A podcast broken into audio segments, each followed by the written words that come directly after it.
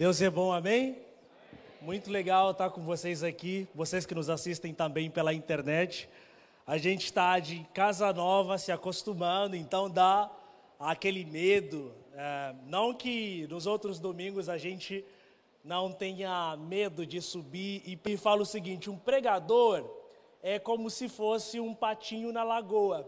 As pessoas que estão do lado de fora olhando para o patinho nadando, ele simplesmente vê o patinho deslizando. Mas por baixo, as pernas do patinho estão lá simplesmente se tremendo, né? Então acontece a mesma coisa com a gente também. Então a gente soube aqui nesse lugar com todo temor, com todo tremor, porque nós sabemos que a palavra de Deus que está sendo pregada e vocês vieram aqui para ouvir a palavra de Deus. Amém? Então baixe a sua cabeça, feche os seus olhos. Vamos pedir para que a paz que excede todo entendimento visite, continue visitando o nosso coração. Pai, nós te adoramos, nós te glorificamos. Obrigado pela maneira como o Senhor tem ministrado ao nosso coração, desde o momento em que nós colocamos os nossos pés neste lugar, desde o momento que nós tomamos o assento, que nós abrimos a nossa boca para declarar que todo louvor, toda adoração, que toda honra pertence somente a Ti. Nós te agradecemos por isso, louvamos o Teu nome por isso. E agora queremos consagrar nas Tuas poderosas mãos esse momento de compartilhar a Tua palavra, para que a Tua palavra que edifica, que transforma, que cura, que seja pregada com toda ousadia e com autoridade. Que o Senhor Use a tua palavra, somente a tua palavra, para edificar os nossos corações. E no nome de Jesus nós queremos repreender toda a distração, tudo aquilo que nos tira do foco. Queremos simplesmente pedir para que o Senhor fale de maneira poderosa aos retenhamos da tua palavra. Então esteja com a gente. Fale aos nossos conversar sobre advento. É a nossa série de mensagens conversando sobre o Natal. Então eu quero pedir para que você abra a sua Bíblia lá em Mateus capítulo de número 24. Mateus capítulo de número 24, do versículos 23 ao versículos desculpa, do versículo 29 ao versículo 33, tá? Mateus 24, Evangelho de Mateus. Quem achou na Bíblia, não no telão, diz achei. Quem não achou, diz não achei. Todo mundo achou então, né? inclusive lá da, da projeção. Mateus 24, 29 e 33 diz o seguinte: Logo em seguida, logo em seguida a tribulação daqueles dias, o sol escurecerá, a lua não dará a sua claridade, as estrelas cairão do firmamento e os poderes dos seus serão abalados. Então aparecerá no céu o sinal do Filho do Homem, todos os povos da terra se lamentarão e verão o Filho do Homem vindo sobre as nuvens do céu, com poder e grande glória, e ele enviará os seus anjos com grande som de trombeta, os quais reunirão os seus escolhidos dos quatro ventos, de uma outra extremidade dos céus. Aprendam a parábola da figueira. Quando já os seus ramos se renovam e as folhas brotam, vocês sabem que o verão está próximo. Assim também, vocês, quando virem todas essas coisas, saibam que está próximo o fim que está às portas, né? que o fim está muito próximo às portas. E aí eu queria também que vocês abrissem ainda a Bíblia, lá no livro de Gênesis, capítulo de número 6, versículo de número 5. Eu vou fazer a paralelo aqui desses dois textos, são os dois textos que eu vou utilizar hoje. Então, abra lá em Gênesis capítulo de número 5, ou acompanhe aqui também no telão. Desculpa, capítulo de número 6. Gênesis capítulo de número 6. Diz o seguinte, versículo de número 5 a 14. O Senhor viu que a maldade das pessoas havia se multiplicado na terra e que todo o desígnio do coração delas era continuamente mau. Então o Senhor ficou triste por haver feito o ser humano na terra, e isso lhe pesou no coração. O Senhor disse: Farei desaparecer da face da terra o ser humano que criei. Destruirei não apenas as pessoas, mas também os animais, os seres que rastejam e as aves dos céus, porque estou triste por havê-los feito. Porém, Noé encontrou favor aos olhos do Senhor. São estas as gerações de Noé. Noé era um homem justo e íntegro entre os seus contemporâneos. Noé andava com Deus, gerou três filhos, Sem, Cã e Jafé. A terra estava corrompida, desculpa, à vista de Deus e cheia de violência.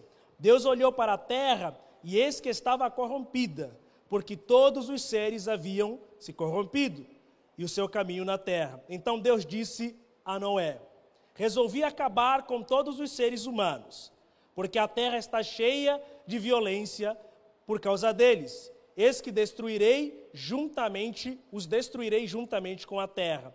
Faça uma arca de tábuas de cipreste, nela você fará comprimentos e a revestirá com betume por dentro e por fora. Os textos que nós acabamos de ler, aparentemente, assim, num primeiro bater de olho, parece que eles não têm uma ligação e parece que eles não dizem nada a respeito daquilo que nós vamos conversar sobre hoje aqui, sobre advento. Quando a gente fala sobre advento, nós estamos falando sobre o tempo de espera. Advento é esse tempo em que nós estamos esperando o nascimento do Messias. Advento é esse tempo em que nós estamos nos preparando para receber aquele que é o Emanuel, o Deus conosco, aquele que vem e habita entre nós. Então, este tempo é um tempo de preparação, é um tempo de espera, é um tempo de transformação, é um tempo de proclamação, é um tempo em que os nossos corações, eles se alegram inclusive, e não só para aqueles que são cristãos, mas o Natal, essa época do advento, é um tempo celebrado por todas as pessoas. Tanto que nós começamos a preparar essa época meses antes, né? Novembro, as ruas já começam a ser enfeitadas ah, os shoppings já começam a antecipar exatamente ah, aquelas promoções que seriam as promoções de Natal. Os enfeites de Natal, eles já começam a ser colocados nas vitrines, os laços, os presentes. Então, principalmente na nossa cultura, em que nós temos uma cultura baseada no consumo, nós já somos preparados, a nossa mente já ela é pré-organizada para que nós tenhamos essa disposição de ir para as lojas, para o shopping center, para qualquer lugar em que nós estivermos e comprar. Na nossa cabeça, o clima natalino, ele é um clima de comprar é um clima de encher a nossa dispensa, simplesmente é um clima que nós pensamos simplesmente em nós e não necessariamente naqueles que estão perto de nós. Então, o Natal para nós é isso, é essa celebração em que toda a família, entre aspas, se reúne, né? Aquelas pessoas que não se falam um ano inteiro, e aí no dia do Natal, naquela mesa posta, é, outros fazem no dia, no dia 24 à noite a celebração, né? É, sofrência, você vê aquela mesa toda lotada, e aí você só pode comer meia-noite. É um negócio, assim, é um sacrifício, né?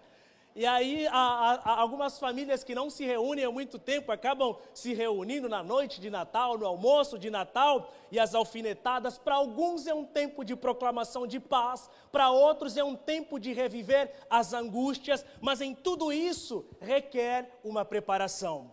E aí, quando a gente olha para a palavra de Deus, ela nos mostra exatamente isso, que nós precisamos nos preparar mas não necessariamente nos preparar no sentido de receber as pessoas na nossa casa. Isso também vai acontecer. Inclusive, nós incentivamos que você convide as pessoas, que você olhe para os seus vizinhos, que você olhe para as suas amizades, para as pessoas que trabalham com você, que provavelmente existem algumas pessoas que são de outras cidades, de outros estados, que foram transferidos para cá, para Manaus, e nessa época de Natal é uma época de muito saudosismo. Então, convide essas pessoas, não permita que elas passem esse momento importante sozinhas, mas traga elas para dentro da, da sua casa. Então, nós vamos nos preparar para fazer isso.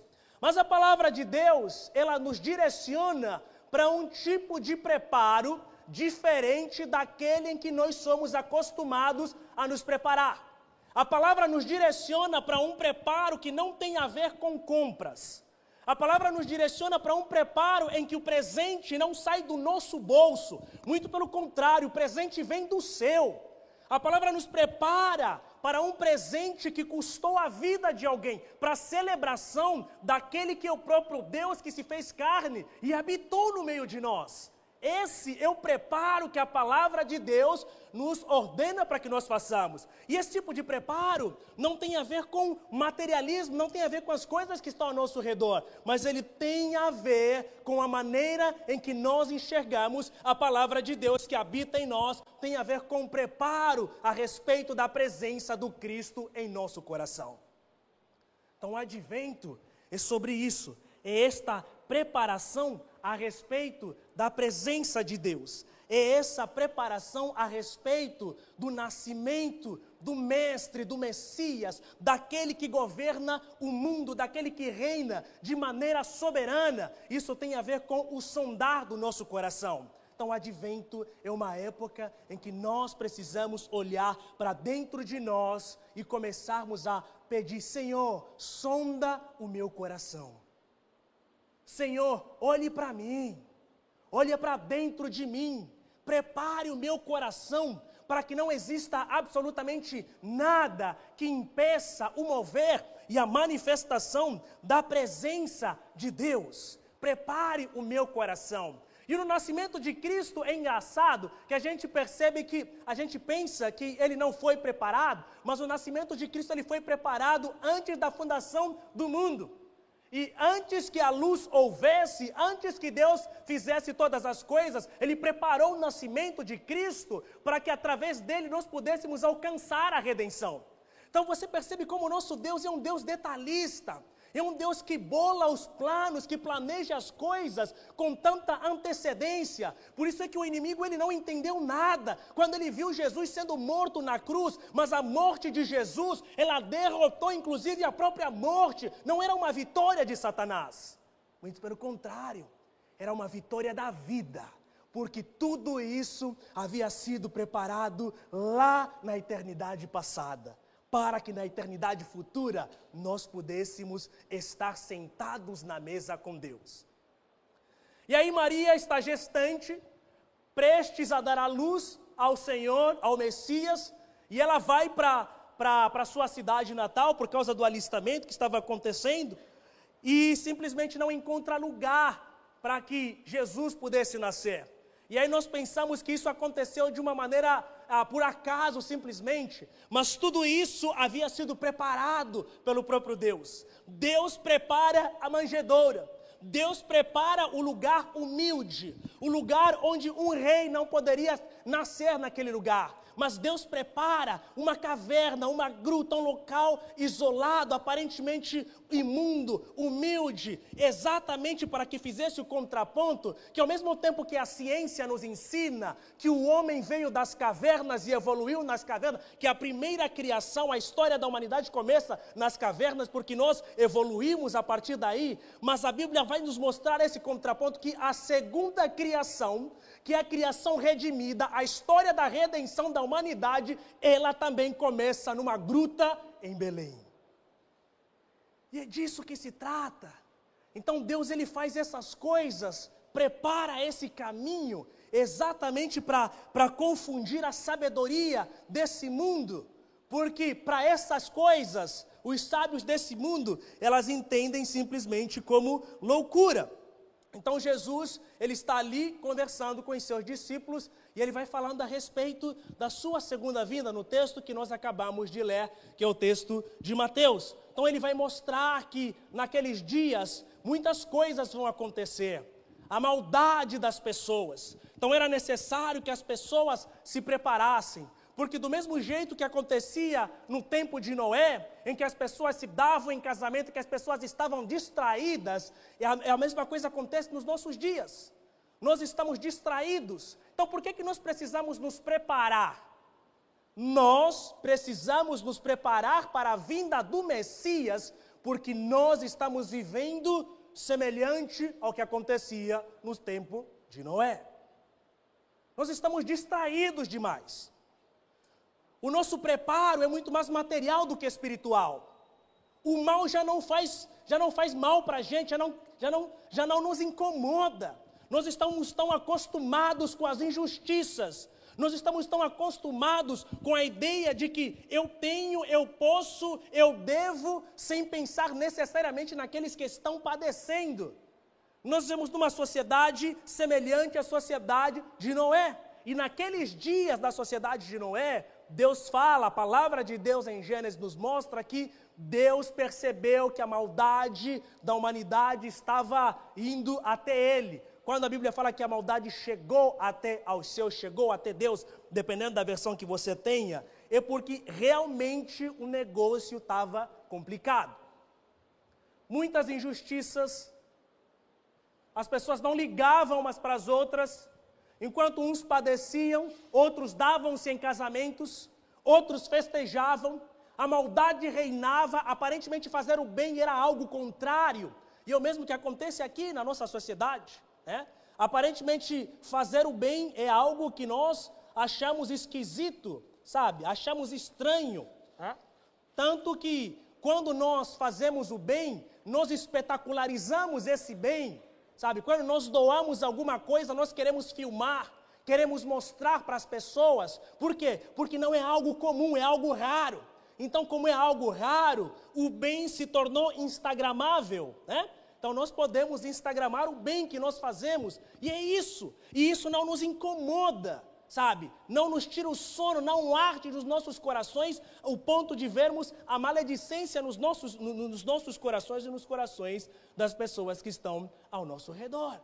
Então por que, que nós precisamos nos preparar? Porque nós estamos muito distraídos. E as coisas estão acontecendo conforme aconteciam no tempo de Noé. Então é necessário despertarmos. E Paulo fala: Desperta, ó tu que dormes dentre os mortos, e Cristo te esclarecerá. Então a, a possibilidade que nós temos aqui é, de olhar para o Evangelho e ele fazer sentido na nossa vida é somente quando nós entronizamos Jesus, quando nós colocamos Jesus no centro da nossa vida. E o advento é isso. Então é um tempo de preparo, é um tempo de olharmos para a palavra de Deus e pedirmos para que Ele sonde o nosso coração e pedirmos para que Ele mova o nosso coração a fim de mostrar o que há de errado com a gente, o que há de errado no nosso coração. Tem um escritor inglês uh, que eu gosto bastante chamado Gilbert Chesterton. Ele era um cristão católico, escreveu muitos livros. É, e na época da conversão dele, os jornais da Inglaterra saíram a público, enfim, e um editor mandou uma pergunta simples para ele, para que ele pudesse analisar, porque ele tinha análises muito, muito profundas a respeito da realidade. E aí a pergunta era: o que há de errado com o mundo? E aí era uma série de pensadores da época, do século XX, que tinham que responder essa pergunta: o que, que há de errado com o mundo? E aí outros fizeram tratados filosóficos, tratados econômicos, tratados psicológicos, e aí Chesterton olhou para aquela pergunta e simplesmente respondeu eu e mandou de volta para o editor. E o editor ficou intrigado com aquilo porque outras pessoas haviam feito tratados a respeito disso. E ele foi categórico dizendo: o que há de errado com o mundo sou eu, somos nós são as pessoas, não são os outros, somos nós, né? Porque o Sartre vai falar que o inferno são os outros. Isso significa que nós gostamos de olhar o mal que habita no coração de outras pessoas sem necessariamente nos atentarmos à maldade que nós podemos causar àqueles que estão ao nosso redor. Então, olhar o advento é perceber que Cristo, o Emanuel, Deus conosco, ele vem para nos resgatar, para transformar o nosso coração, a ponto de em nós brilhar. Precisamos olhar para dentro de nós. Precisamos vasculhar nosso coração. Precisamos pedir para que Deus, de maneira graciosa, nos ajude a entender o que há de errado em nós. E talvez seja essa a missão mais difícil a missão mais difícil, porque toda vez que nos encontramos com Cristo, Ele nos constrange no sentido de olhar para dentro de nós. Diante dele, nós não podemos esconder nada. Diante dele, palavras nos faltam. Diante dele, imaginação nos falta, porque diante dele, todas as ações, palavras, meditações, precipitações que nós poderíamos ter antes mesmo de abrirmos a nossa boca, Ele as conhece. Então, diante de Cristo, o que nós precisamos é simplesmente reconhecer nossa imperfeição e convidar para que esse Emanuel, Deus conosco, habite de maneira entronizada no nosso coração. Então Jesus ele vai vai ensinar aos seus discípulos a respeito disso, da sua segunda vinda. E nós estamos vivendo nesse contexto da segunda vinda de Jesus. Por mais que nós estejamos aqui prestes a celebrar o Natal, nós estamos no advento que celebra o nascimento de Cristo. Cristo já nasceu, morreu e ressuscitou. Então, toda vez que nós celebramos o advento, nós também estamos celebrando a sua segunda vinda. Então, isso significa que nós precisamos estar atentos, precisamos nos preparar, e é sobre isso que Jesus está dizendo: preparem-se. Fiquem atentos. Vocês sabem que quando a figueira, sabe, começa a florescer, é porque está prestes a chegar o verão. São sinais. Em outras palavras, Jesus estava dizendo: prestem atenção aos sinais. Vamos para esse mundo, para as coisas que estão acontecendo nesse mundo e nos prepararmos para o mundo que vem, sabe, para o mundo vindouro para a eternidade, para a casa de meu pai, que há muitas moradas, que o John mencionou aqui na semana passada.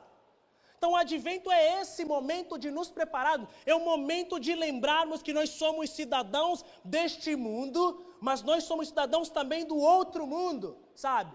A vida nessa terra, ela é uma vida que precisa ser encarada não só na perspectiva de cidadãos desse mundo, mas também na perspectiva de cidadãos da eternidade. Então nós não podemos ficar dos sinais. Olha para a maldade nessa terra. Olha para as coisas más. E elas têm brotado nos nossos olhos de maneira sutil. Que não, para nós, ah, é uma coisa normal. Ontem mesmo, que foi nosso aniversário de, de casamento, né? Fizemos seis anos de casado é, jovens, novinhos ainda, né? E aí a gente foi no, no restaurante, tinha, é, tinha um casal de namorados já de, de, a idade mais, mais avançada. Quando a gente falou que tinha seis anos de casado, você falou, nossa, né? Vocês casaram muito cedo. É, crente é assim, né? Casar, casar cedo demais, né? Mas enfim. E aí ontem, a, a Tainá, uns amigos nossos de São Paulo, mandaram uma cesta de surpresa, cesta de café da manhã de surpresa para a gente. Tecnologia é boa, né, gente? O pessoal está lá em São Paulo e aí pega o endereço e manda. E eu estava dormindo, né, porque essa semana eu não fiquei muito bem, não, vocês podem perceber na minha voz. Eu estava dormindo, acordei, fui para a sala, aí a Tainá não tá, foi arrebatada, né? Ixi, agora fui deixado para trás, né? Eu, eu, eu encontro a Agatha lá, assistindo desenho no, no, no iPad velho que a gente tem. E aí, quando eu me aproximo e eu vejo o desenho que ela estava assistindo, é um negócio terrível assim. Um desenho de caveras. E ela me leva para a tumba, me leva para a tumba, me leva para a tumba. Essa era a música do, do. E ela assim, ó, né? Horrorizada, mas ali assistindo o negócio. Aí eu falo, cadê a sua mãe? Aí ela falou, foi, simplesmente, né? Foi. Ixi, né?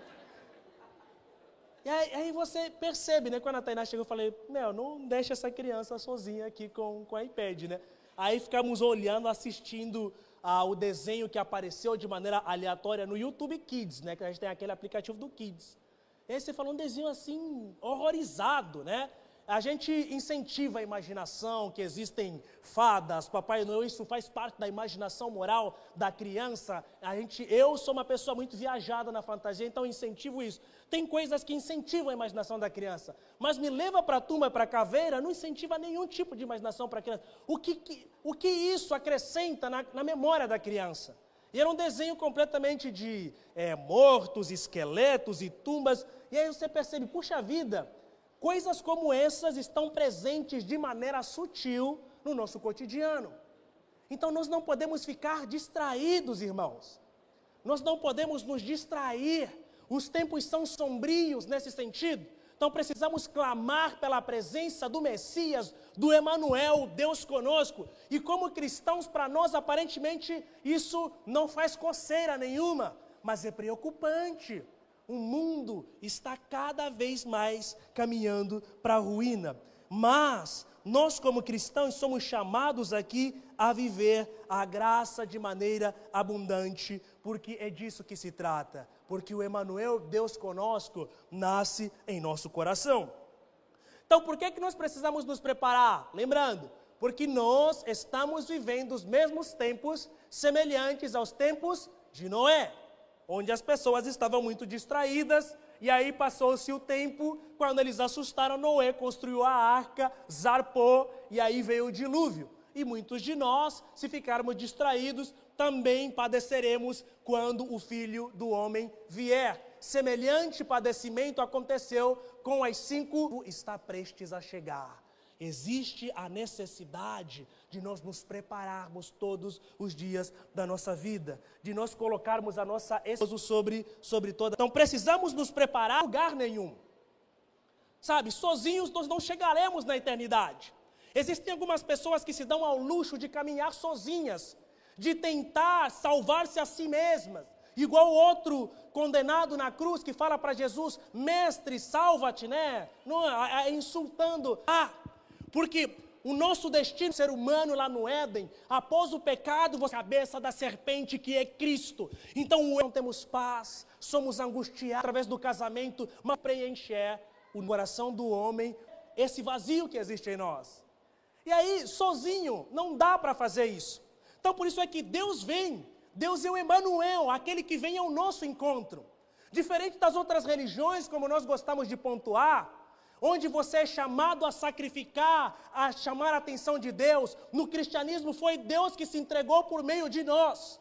Diferente de outras religiões que te convidam a ir para Deus, no cristianismo é Deus quem vem ao encontro de nós. Deus abandona o seu trono, Deus se doa, Deus morre, Deus se faz um ser humano comum para que nós pudéssemos ter um relacionamento com Ele de maneira comum e extraordinária.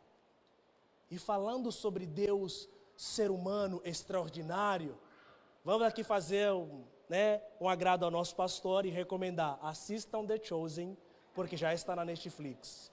Tá? E aí você consegue ver, inclusive, ter essa percepção, essa, essa sensação a respeito da humanidade de Jesus. Então, sozinhos, nós não conseguiremos chegar lá. Mas a boa notícia é que a profecia é incrível, a profecia é formidável, a profecia é simplesmente apaixonante. O profeta Malaquias vai falar: E tu, Belém, que és pequena, para figurar como grupo das milhares de Judá, de você sairá aquele que há de reinar em Israel e cujas origens são desde os tempos antigos e desde a eternidade. Olha a profecia. O que vem para nos levar de volta para casa é aquele que conhece o caminho. Porque nós estamos perdidos como se fosse num labirinto. E se não tiver alguém que conhece o caminho, não teremos a possibilidade de sair desse labirinto. E Cristo é aquele que conhece o caminho, e Ele mesmo é o caminho, por isso, estando nele, não existe possibilidade de nos perdermos do caminho, porque Ele é o caminho. E é disso que se trata. Sozinhos não chegaremos a lugar nenhum mas com Ele, nele, junto dele, abraçados por Ele, carregados por Ele, nós chegaremos ao destino certo. Ainda que as tempestades dessa vida tentem nos apavorar, de maneira semelhante como eles apavoraram os discípulos, mas com o Mestre no barco, as tempestades serão simplesmente acalmadas. Ainda que a fome no deserto tente nos apavorar e nós tenhamos uma quantidade ínfima de pães e de peixes, mas com ele no deserto a multiplicação e a saciedade é certa. Ainda que haja sede no deserto, mas com Cristo nós temos a possibilidade de beber da fonte da água da vida e essa fonte jorra pelo resto da eternidade. Então, sozinhos, nós não conseguiremos chegar lá. Por isso é que nós precisamos nos preparar. Se prepare, porque o Emanuel, o Deus conosco, está simplesmente prestes a nascer. E ele vem não para te julgar como ele julgará as nações impenitentes, mas ele vem para te salvar. Ele vem para te restaurar, ele vem para te levar, ele vem para te ajudar, para te falar: levanta, vai, não peques mais, tua fé te salvou, eu estou com você. Ele vem para te ajudar, para tirar todo o fardo que é pesado e te colocar o fardo e o jugo que são suaves e leve. Ele vem para simplesmente caminhar com você e falar: onde estão aqueles que te condenavam, mulher? Onde estão aqueles que tentavam te apedrejar, mulher? E aí você erguerá os seus olhos ao redor e você perceberá que todos aqueles que tentam te condenar estão longe. Porque maior é o Cristo que habita em nós do que o nosso acusador. Esse é o tempo do advento. É o tempo de se preparar, de buscar a presença de Deus, de buscar Cristo. Então precisamos entender que sozinhos nós não conseguiremos chegar lá. Então, somente através do Rei, Ele é o único que pode nos mostrar o caminho, porque Ele é o caminho. E aí, Cristo está conversando com os seus discípulos, e aqui, abrindo um parênteses muito grande, né? Esse, esse suor aqui, depois a gente vai vender as toalhinhas, né? Brincadeira. Mas, as toalhinhas abençoadas, né?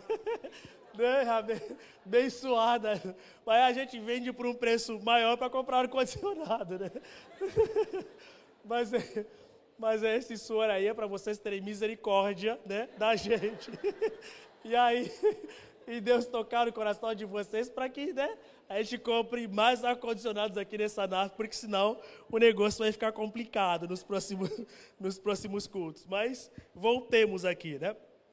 Então, nós, o terceiro ponto que eu queria levar aqui para vocês é que nós precisamos nos preparar, né? Segundo, para não, porque sozinho nós não conseguiremos caminhar, mas nós precisamos nos preparar, terceiro, porque não se trata apenas de uma fartura na mesa de Natal. Porque quando a gente pensa sobre o advento, né, a coisa que vem na nossa cabeça é isso: coisas materiais, presentes, honrarias, é, sei lá, presentes embrulhados nas meias, né, que são costumes né, norte-americanos que nós herdamos, nós gostamos muito de pegar costume dos outros, né?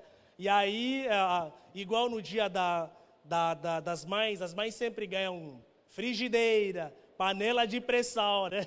Os pais sempre ganham meia, camisa, gravata, enfim. Mas não se trata de mesa cheia apenas no Natal. Mas no Natal, nós devemos nos preparar, porque chegará o momento em que esse alimento que nós temos não mais matará nossa fome, porque nós precisaremos de Cristo, que é o pão vivo que desceu do céu. Porque somente Cristo, pão vivo que desceu do céu, tem essa capacidade de saciar a nossa fome. Então chegará esse tempo, sabe, que a nossa fome material, ela não será mais satisfeita, mas nós precisaremos de mergulhar na palavra, precisaremos da comunhão, da mesa farta com os irmãos, da mesa farta da oração, da palavra de Deus, de praticarmos exatamente as disciplinas espirituais que são através delas que nós teremos a capacidade de permanecer e permanecer e permanecer até que Ele venha, até que Cristo venha. Então nós precisamos entender isso, precisamos olhar para a Bíblia. É advento, é tempo de Natal, é tempo de preparação, e nossos corações devem estar preparados para a volta do Messias, devem estar preparados para reinarmos na eternidade. Então por que, é que nós não nos preparamos? Porque nós estamos acostumados com as coisas dessa vida. Nós raramente pensamos na eternidade. Raramente.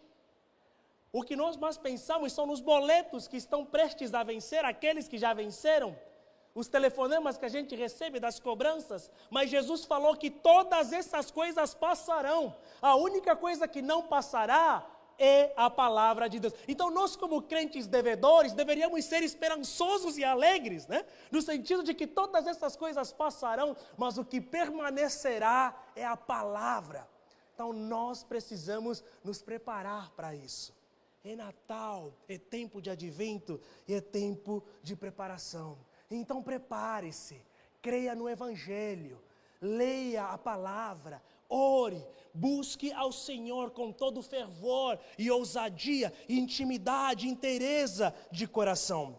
Porque na encarnação, quando Deus se encarna, Ele está cumprindo com a sua promessa. Deus prometeu que Ele estaria no meio de nós. Deus prometeu que Ele não nos desampararia. Deus prometeu que Ele não nos deixaria órfãos. E Ele tem cumprido a sua promessa, porque depois que Ele subiu, Ele mandou o Espírito de Deus aquele espírito que nos traz paz, aquele espírito que nos consola, aquele espírito que denuncia o nosso estado pecaminoso, mas não para nos condenar, mas para nos atrair para perto da presença de Cristo e nos dizer: vem porque os teus pecados estão perdoados.